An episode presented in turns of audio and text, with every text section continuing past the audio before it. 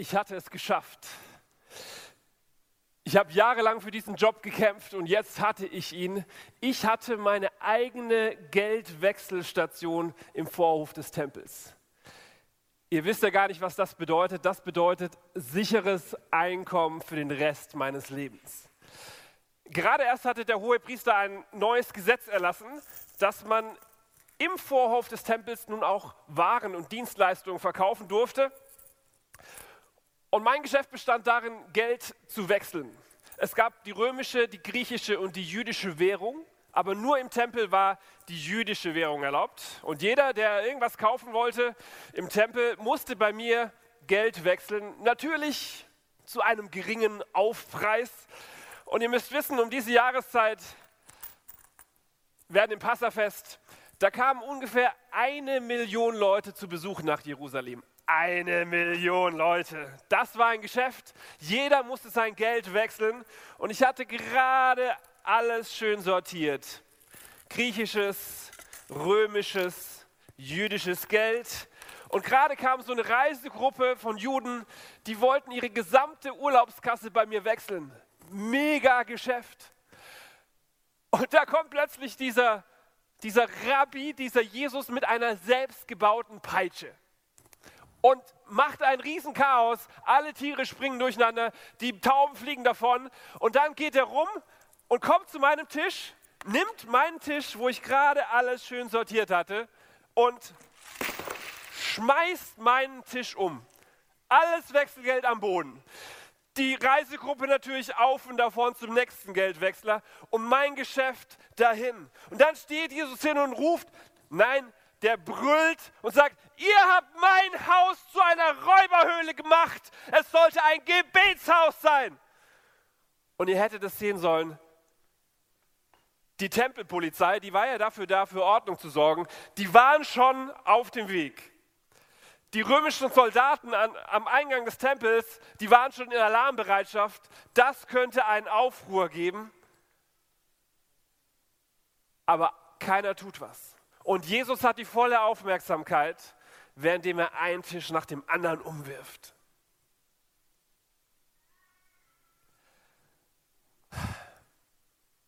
Warum tut Jesus das? Was macht ihn so wütend, dass er so austickt? Jesus unzensiert. Diese Geschichte heute Morgen, die musste in diese Serie. Und ich glaube, das ist heute Morgen keine Streicheleinheit. Aber wir brauchen manchmal diesen Jesus, an dem wir uns auch reiben können, der uns auch mal die Wahrheit sagt, der auch mal sagt, hey, so geht das nicht. So ist es nicht gut. Und ich glaube, dass wenn wir das verstanden haben, worüber Jesus heute Morgen spricht, dass uns das dazu führt, dass unsere Beziehungen gesünder werden, dass wir ein erfolgreicheres Leben führen, dass wir ein Leben haben, das aufgeräumt und in Ordnung ist. Aber ich glaube, das ist erstmal nicht lustig, aber langfristig wird das für mehr Erfüllung in deinem Leben sorgen. Ich will direkt zusammenfassen, was Jesus hier äh, sagt und was er vorhat. Der Tempel damals, das war der Ort, wo Menschen Gott begegnen konnten. Gott hat den Tempel erfunden als einen Ort, wo Menschen zur Anbetung kommen, wo sie mit Gott in Kontakt kommen.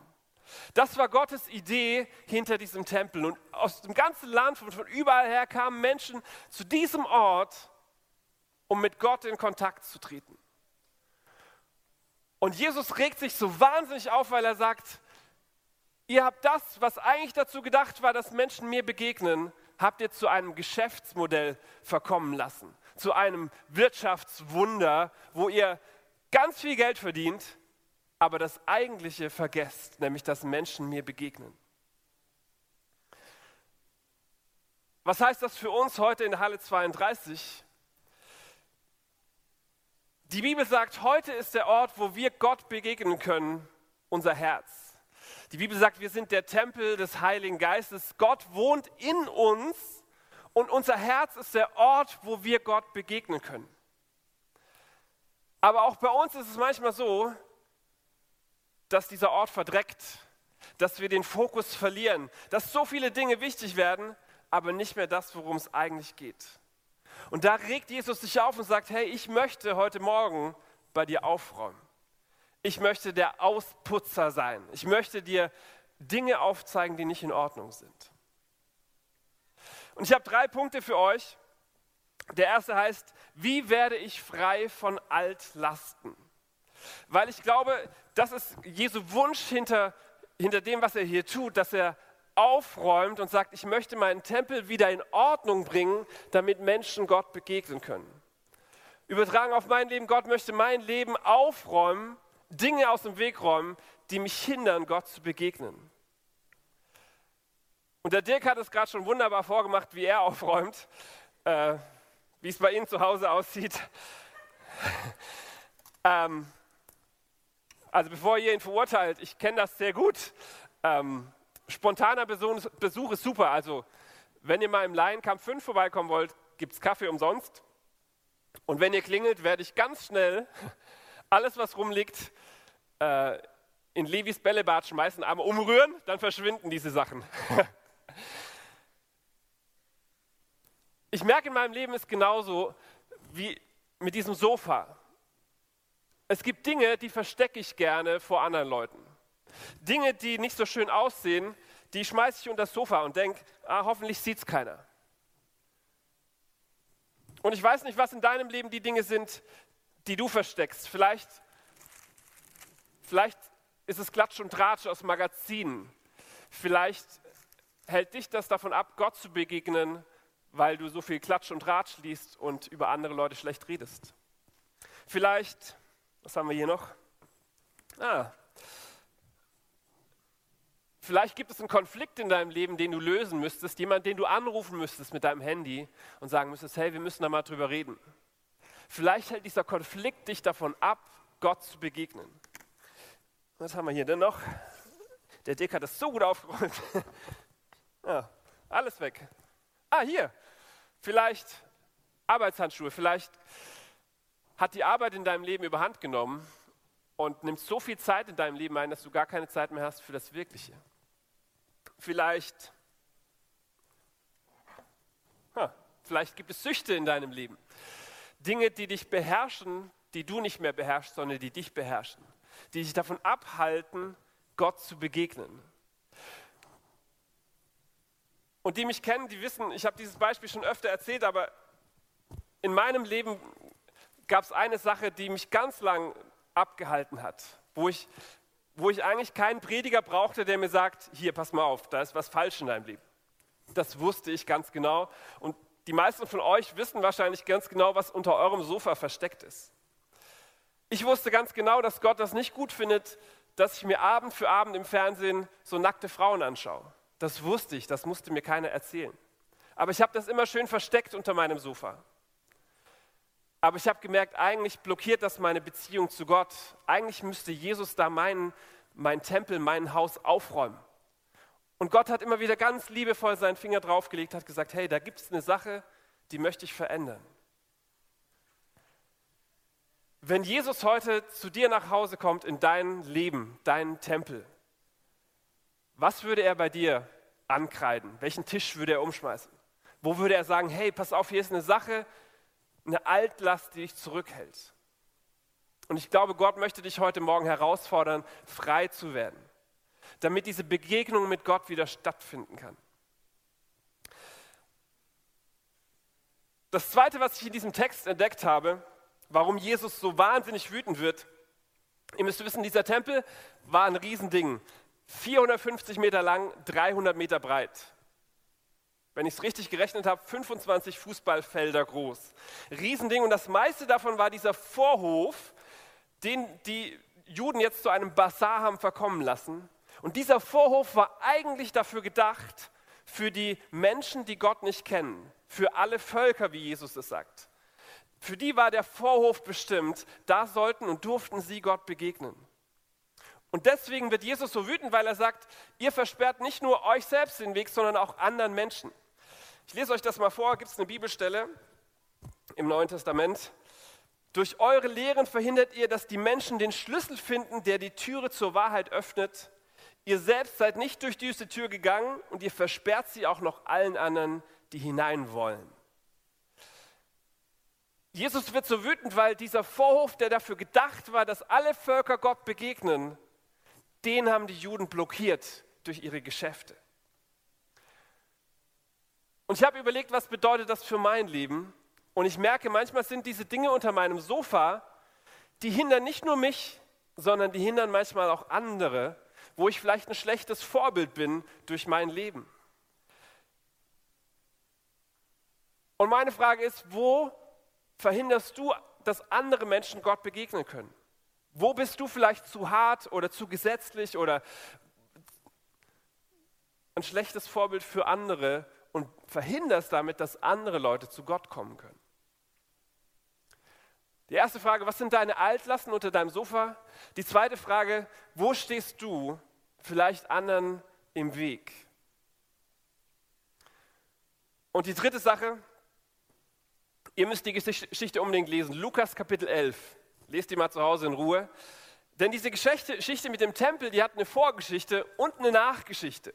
Also diese eingebettet in eine größere Geschichte. Und die will ich kurz erzählen oder ich lese sie vor, ist vielleicht besser. Vielleicht kannst du uns den Vers geben.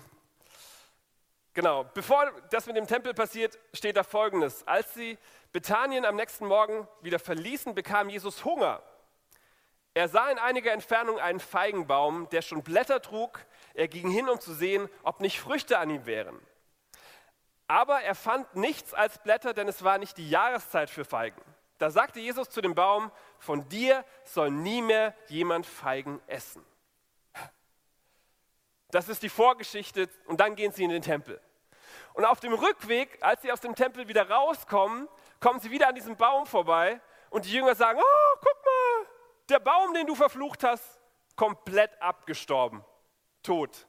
Und dann hält Jesus eine kleine Predigt darüber, dass unser Glaube Berge versetzen kann, wenn wir nur fest daran glauben. Die Geschichte gehört dazu und Jesus benutzt diesen Feigenbaum als ein, eine, eine Beispiellektion nicht, weil er Bock hat, was kaputt zu machen, sondern weil er etwas deutlich machen möchte. Der Feigenbaum stand schon immer als Bild für Israel. Und er sagt im Prinzip, Leute, ihr macht da tolle Sachen im Tempel, aber euer Leben bringt keine Frucht. Das sind vielleicht Blätter, aber an diesem Baum ist keine Frucht zu finden. Und ich habe mich gefragt, wie können wir das machen, dass unser Leben Frucht trägt? Weil ich glaube, das ist das, wo diese Tempelgeschichte eingebettet ist, dass Gott sagt, ich wünsche mir, dass euer Leben etwas verändert, dass ihr diese Welt positiv prägt. Jesus sagt, ich möchte gern deinen Tempel aufräumen unter deinem Sofa, möchte dich von Altlasten befreien, dass du Gott begegnen kannst. Ich möchte nicht, dass du anderen im Weg stehst und ich möchte dir zeigen, wie dein Lebensbaum Früchte tragen kann. Und das wird uns heute Morgen unser Überraschungsgast predigen. Den letzten Punkt. Ein riesen KFO, tosenden Applaus für die Lena. Guten Morgen. Vielen, vielen Dank, dass ich hier sein darf. Vielen Dank, Dani, dass du mich gefragt hast. Und ich meine, hey, die Mädels die letzten Wochen haben auch echt ganz schön abgeliefert. Echt Respekt, was die die letzten Male gemacht haben. Und nachdem Mary das letzte Mal auf der Bühne live während der Predigt ihre Haare gespendet hat, dachte ich, klar, bleibt mir nichts anderes übrig, als meine Organe zu spenden. War ich dann, dann wurde ich doch darauf hingewiesen, dass es schon sehr umstritten ist. Deswegen habe ich den Gedanken dann doch wieder verworfen. Ähm, nein, aber ganz ehrlich, ich finde es richtig cool, heute hier zu stehen. Und genau, der Dani hat gerade schon ähm, kurz über die Früchte gesprochen. Und in der Vorbereitung habe ich mich gefragt, okay, warum nutzt Jesus ausgerechnet das Bild von Früchten? Ich meine, klar, wir wissen, Jesus hat immer Gegenstände benutzt oder mit Dingen gesprochen, die den Menschen im Alltag wieder begegnet ist. Aber warum ausgerechnet die Früchte? Und ich habe euch heute mal einen Granatapfel mitgebracht. Und in meiner Recherche über diesen Granatapfel habe ich herausgefunden, dass ein Granatapfel das Potenzial hat oder da können bis zu 1400 Samen drin sein. Und ich fand es so krass, weil wenn man sich das mal überlegt, eine Frucht trägt so viel Potenzial. Und ich habe das mal durchgerechnet. Ich bin kein Mathe-Brain, also macht mich nicht fertig. Aber wenn das stimmt, wie ich das gerechnet habe, dann ist das so, dass wenn man diesen, jeder, jede diesen Samen einpflanzen würde und aus jeder Same, Samen, aus jedem Samen, würde eine, ein Baum entstehen und jeder dieser Bäume würde 100 Früchte tragen, dann würde alleine hat dann dieses Potenz hat diese Pflanze, diese Frucht das Potenzial, 196 Millionen weitere Samen zu tragen. Krass, oder? ja. Und ich finde es so krass, weil Gott spricht oder Jesus spricht hier von den Früchten in deinem und in meinem Leben. Und er spricht nicht nur von der einen Frucht an deinem Baum, sondern er spricht von den Früchten in deinem Leben. Und ich weiß nicht, wie viele von diesen Samen wirklich schlussendlich zu Bäumen werden. Aber ich glaube, genauso ist es auch in unserem Leben, dass wir viel mehr Potenzial haben, als wir es eigentlich ausleben. Und ich will dich echt ermutigen, dass du denkst, so, boah, ja, ich hoffe, dass du heute durch diese Predigt mehr an diesen Punkt kommst, dass du sagst, ja Gott, ich will, ich will, ich will, dass mein Leben Früchte bringt. Aber Lena, sag mir bitte wie. Okay, an dem Punkt seid jetzt hoffentlich alle. Dann sage ich euch das. Erstmal möchte ich euch eine Frage stellen. Habt ihr schon mal einen Baum gesehen, der versucht hat, aus eigener Kraft Früchte hervorzubringen? Eher nicht. Weil der Job vom Baum ist es, alleine verwurzelt zu sein. Der, ba der Job vom Baum ist es einfach nur, die Wurzel an den richtigen Quellen zu haben. Und in Jakobus 3, Vers 11 steht, eine Quelle lässt doch nicht aus der gleichen Öffnung genießbares und ungenießbares Wasser fließen. Und ich möchte dich ganz persönlich fragen, an welcher Quelle ist dein Baum? Vielleicht ist es dein Job, vielleicht ist es, sind es Beziehungen, vielleicht ist es die Anerkennung von anderen Menschen, vielleicht bist du auch in Abhängigkeiten drin oder in Süchten, was, wo Dani vorhin auch schon angeschnitten hat.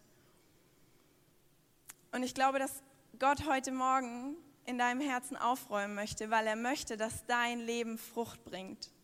Weil eine Frucht hat so viel Potenzial, andere Menschen zu nähren, andere Kraft zu geben und Früchte sind auch wohltuend.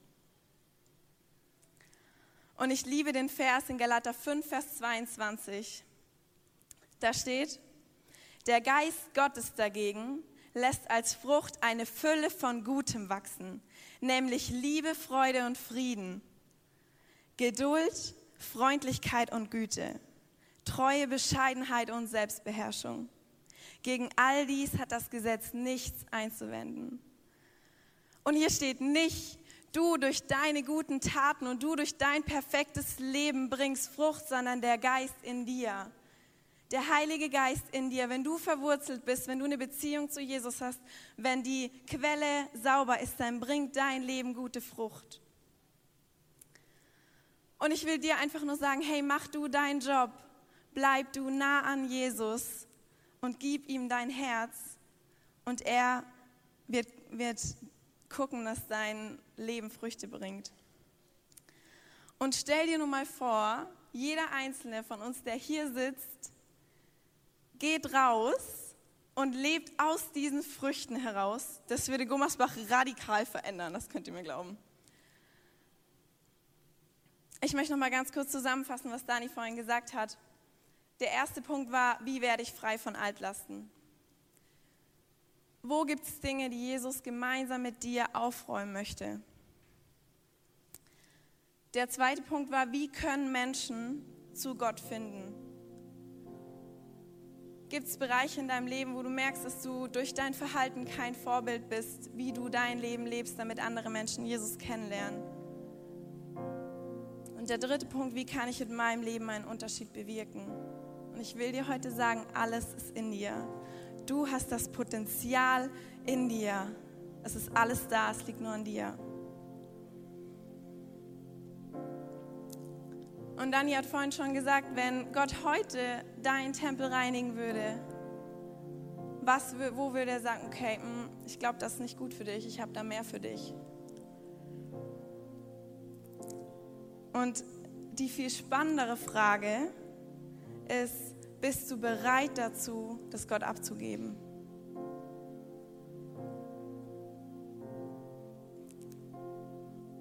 Ich glaube, dass einige von uns heute an dem Punkt sind, wo wir umkehren müssen, wo wir neu anfangen müssen und um Vergebung bitten müssen. Aber die Frage ist, bist du dazu bereit?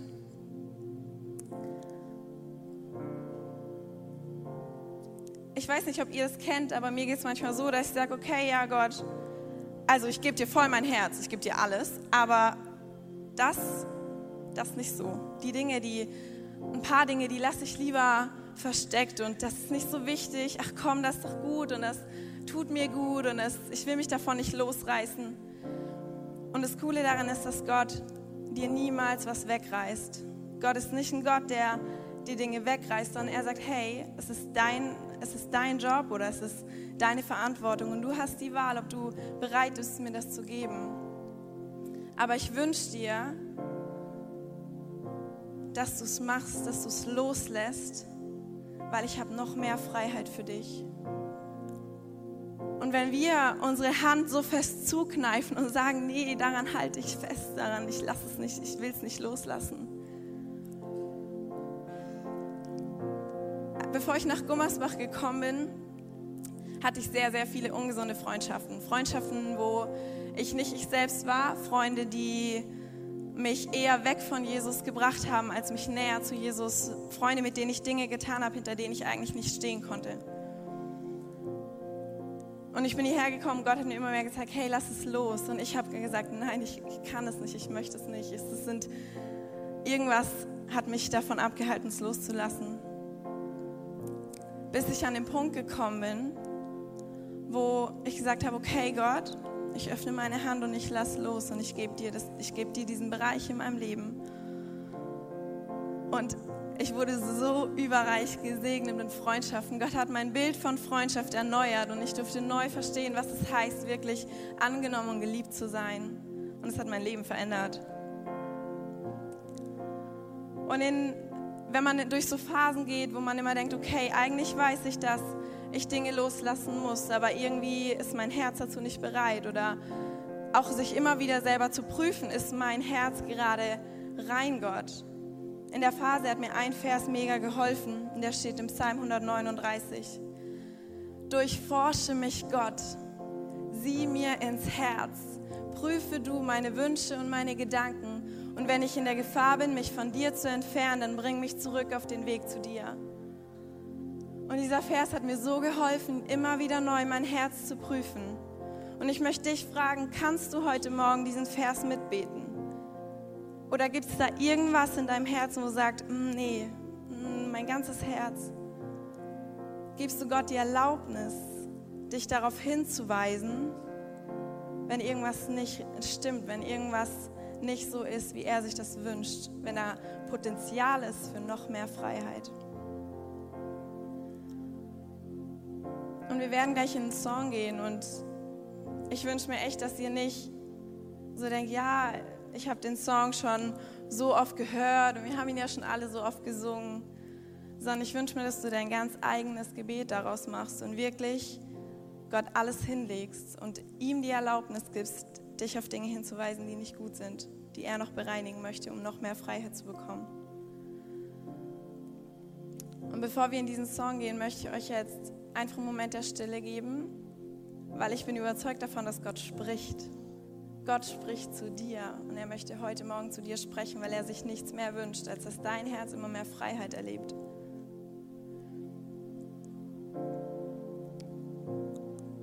Und egal wo du bist, Egal an welchem Punkt du gerade stehst, egal ob du sagst, okay, ich bin das erste Mal hier, keine Ahnung, wovon die da reden, warum reden die von Früchten in der Kirche? Ich will dich ermutigen, dass du dich darauf einlässt und in der Stille einfach vielleicht dein allererstes Gebet sprichst. Oder vielleicht bist du auch hier und denkst, ja, eigentlich weiß ich ganz genau, was ich ausräumen muss. Lass es zu. Es macht den Unterschied.